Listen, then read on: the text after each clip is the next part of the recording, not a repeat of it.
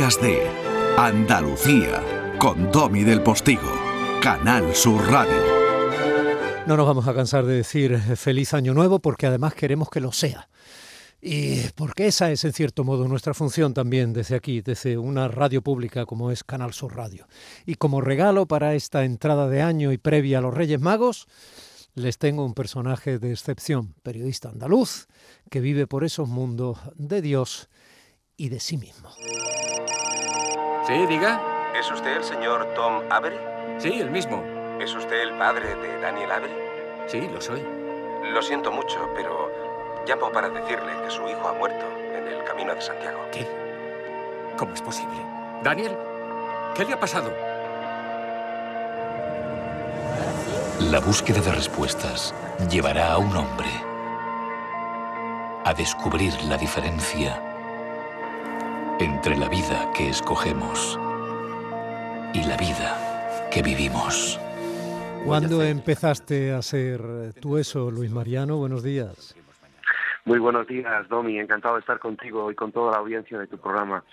Qué emoción escuchar estas voces que pertenecen a una película que se rodó en el año 2010, Año Santo Jacobeo, en la que cuenta la historia de un padre y de un hijo, eh, que, bueno, pues eh, este muchacho, el peregrino, pierde la vida en Roncesvalles y el padre oftalmólogo, oftalmólogo californiano, pues en la película, en la trama, acude a Roncesvalles a recoger las cenizas de su hijo para hacer el, el camino de Santiago y repartir las cenizas por todo el camino, algo que me recuerda pues perfectamente a mí, que además cuento en un libro que tú conoces, en una novela, que forma parte de, de mi vida y en, en, una experiencia completamente transformadora, mágica, como solamente se puede vivir en el Camino de Santiago, ya, y ya van varios.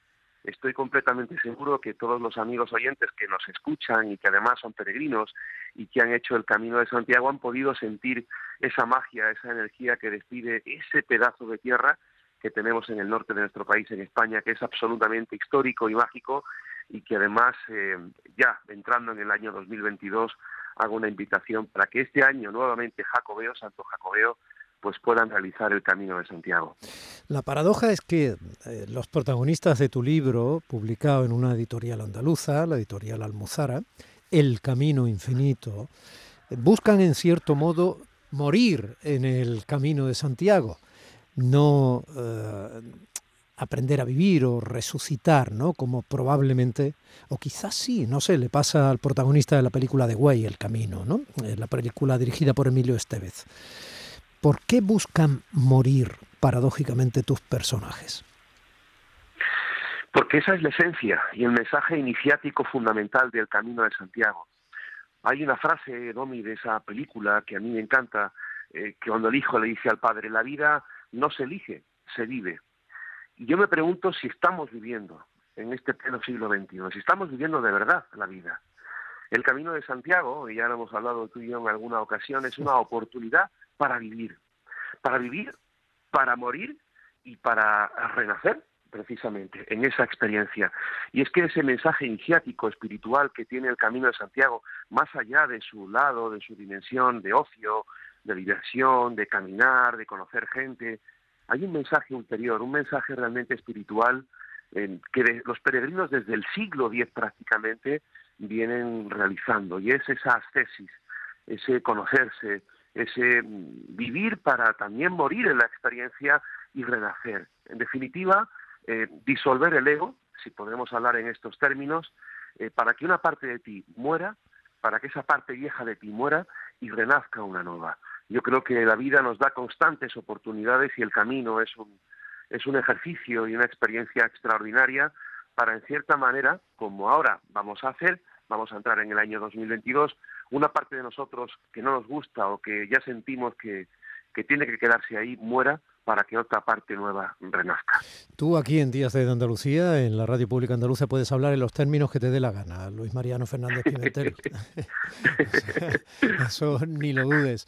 Y además lo de disolver el ego me parece que es eh, un propósito muy saludable para este nuevo año que ya empezamos.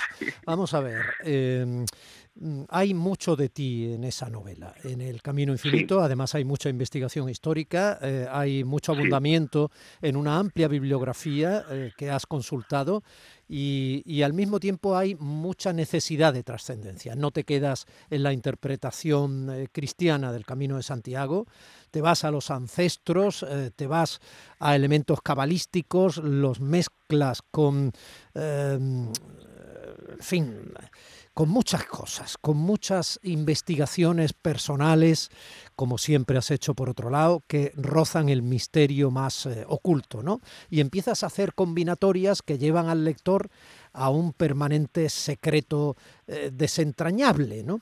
Y eso les engancha. Pero hay una base, una historia de amor entre un matrimonio joven, Gabriel y Vega, ella está embarazada y a punto de morir de cáncer.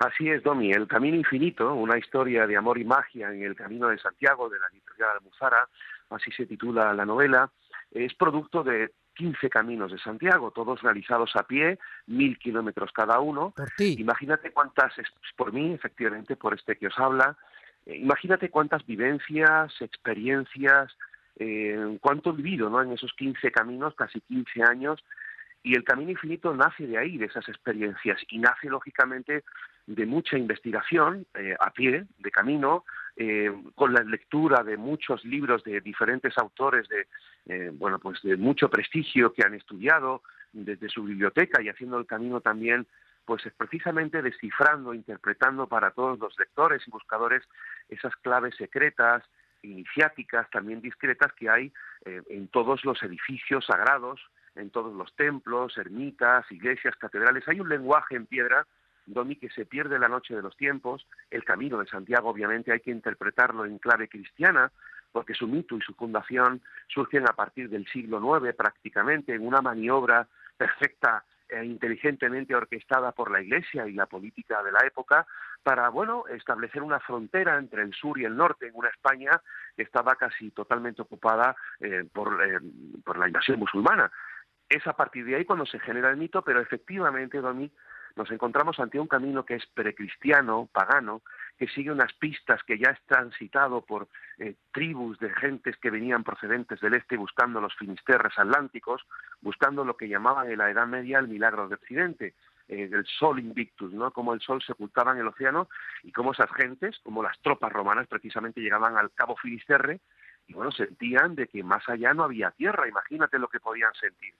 El camino infinito obedece a una eh, ardua investigación, tú me conoces, hay mucho rigor histórico, periodístico, yo no soy historiador ni arqueólogo, pero sí he buceado muy profundamente en ese camino, en esos caminos, porque es un camino encima de otro. Entonces hay mucha historia y hay una intrahistoria precisamente que nos retrotrae a tiempos pretéritos, quizá nos perdamos en la noche de los tiempos a una edad de oro, en la que se olfatean aromas egipcios. Fíjate, ¿no? Que, qué curioso. Yo en la novela, como bien sabes, eh, engarzo muy bien los datos, eh, las historias, y nos vamos no solamente a la época celta, también de los druidas. Hay un personaje ahí fascinante que es Prisciliano, que nace en el siglo IV, en el año 325 después de Cristo, y es quien probablemente hay muchas corrientes de investigación arqueológicas e históricas que apuntan en esta dirección, que probablemente la tumba de la Catedral de Compostela no sea el propio apóstol Santiago, sino este pristiliano, un obispo hereje de Ávila, cuyos restos pueden estar ahí. Es decir, no sabemos a ciencia cierta si Santiago el Mayor, el apóstol, estuvo predicando primero en Hispania y luego la tradición cuenta que sus restos fueron trasladados a España en el año 44 después de Cristo. Todo esto lo cuenta la religión, la fe, la tradición, pero no hay ningún dato histórico, eh, de rigor histórico, repito, ningún dato arqueológico que nos confirme que los restos del apóstol estén enterrados en Compostela. Pero como he dicho muchas veces, Domi, no importa quién es el muerto de Compostela, lo que importa es que es un camino que va más allá de mil años, es un camino preñado de historia, de simbología heterodoxa, eh, oculta, iniciática, y que debe ser en esa clave, en clave iniciática y espiritual, eh, por la que debemos hacer el camino de Santiago. Porque entonces solo podremos de esta manera interpretar esos mensajes, vivir esa, eh, esa vida en ese camino, esa muerte y esa resurrección.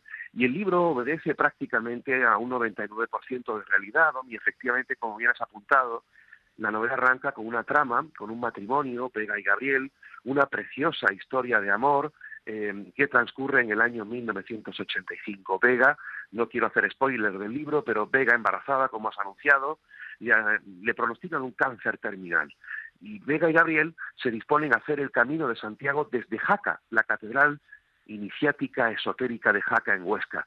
En Huesca, donde durante siglos estuvo custodiado ese grial físico que cuenta la tradición eh, que Jesús de Nazaret bebió en él en la última cena y José de Arimatea, uno de sus seguidores, recogió la sangre de él estando en la cruz, en la crucifixión. Bien, más allá de ese simbolismo físico del grial que repito, estuvo custodiado durante siglos en Huesca y que actualmente se custodia en la Catedral de Valencia, yo propongo en la novela, así como otros investigadores, que el grial es el corazón, para mí, el corazón que está en nuestro interior y ese mensaje de eh, hallar y buscar en nuestro corazón, de limpiarlo, de purificarlo, el camino de Santiago es una oportunidad para purificar nuestro corazón. Eh, y así y así poder superar la segunda muerte, que es un mensaje iniciático que está en muchas culturas y muy antiguas, y esta nos retrotrae precisamente al antiguo Egipto. En fin, Domi, el camino de Santiago, el camino infinito desde los Pirineos en Francia, ya sea en su ramal aragonés, desde el Sompor y Jaca, o desde su ramal navarro en Son Jean Pied de Port Roncesvalles, que nos lleva directamente en esa ruta de este a oeste, siguiendo el curso solar, nos lleva directamente a las aguas, al océano, al finisterre, al fin del mundo, para precisamente renovarnos, disolver el ego y transformarnos personalmente. Oye, un andaluz como tú va a volver ahora al norte para iniciar este 2022 y luego vas a volver a Estados Unidos, vas a seguir viviendo allí. ¿Por dónde va tu vida? Llevo siete años fuera de España, Domi, aunque yo tengo mi casa en Mijas, vengo dos o tres veces al año para visitar la familia, hacer el camino de Santiago. Tengo la suerte de, en el trabajo tomarme el tiempo para cada año, durante 40 días, hacer ese recorrido y, eh, como decíamos alguna vez, desconectar para volver a conectar y vivir magia, magia tan necesaria en nuestras vidas. Porque fíjate cómo vivimos, Domi, cómo vivimos, gobernados por la prisa y la prisa es la ladrona de la conciencia. Se nos olvida estar aquí y ahora. Estamos eh, poseídos por un capitalismo desmesurado y nos olvidamos que la vida es otra. Nos olvidamos de vivir. Y este mensaje, que mm, es simple pero profundo, está muy presente en el camino infinito. El camino infinito es una oda al camino de Santiago, pero también es un mensaje de esperanza, de amor y, de toque de atención, es una especie de denuncia también. No nos olvidemos de vivir y vamos a atender a lo que somos en nuestro estado natural, que yo creo que somos mucho más que un cuerpo, yo creo que somos un ser espiritual con una experiencia humana. Y me voy moviendo por el mundo, Domi, y, solo viajando eh, me doy cuenta de muchas cosas, ¿no? Porque yo creo que una de las actividades más enriquecedoras que existen en la vida es viajar.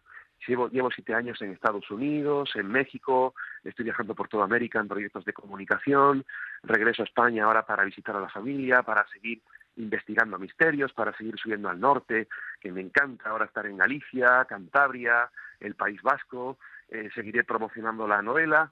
Y, bueno, Dobby, un poco bailando con la vida eh, y dejándome llevar por ese destino. Bueno, everybody wants to rule the world.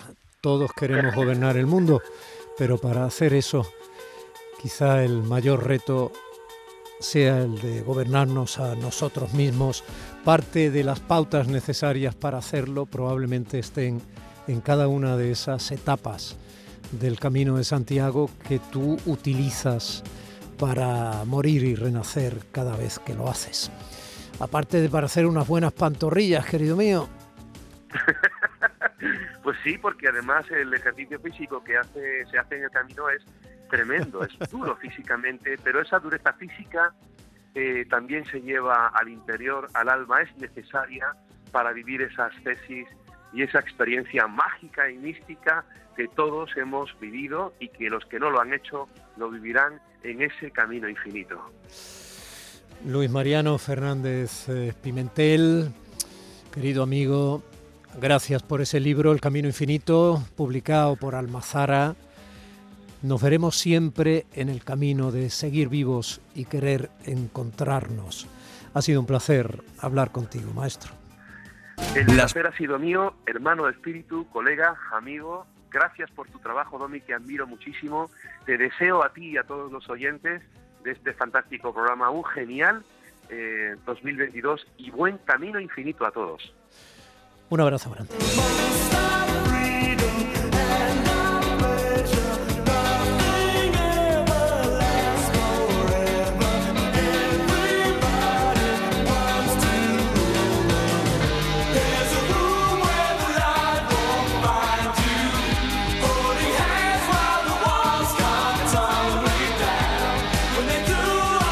Poquito más de las nueve y media y nuestro camino es seguir. Las mañanas del fin de semana son para ti, también en Navidad, con días de Andalucía y con toda la luz, el talento y la alegría de nuestra tierra, cultura, historia, cine, flamenco y la actualidad del fin de semana. Días de Andalucía con Domi del Postigo. Los sábados y domingos desde las 9 de la mañana. Canal Sur Radio, la Navidad de Andalucía.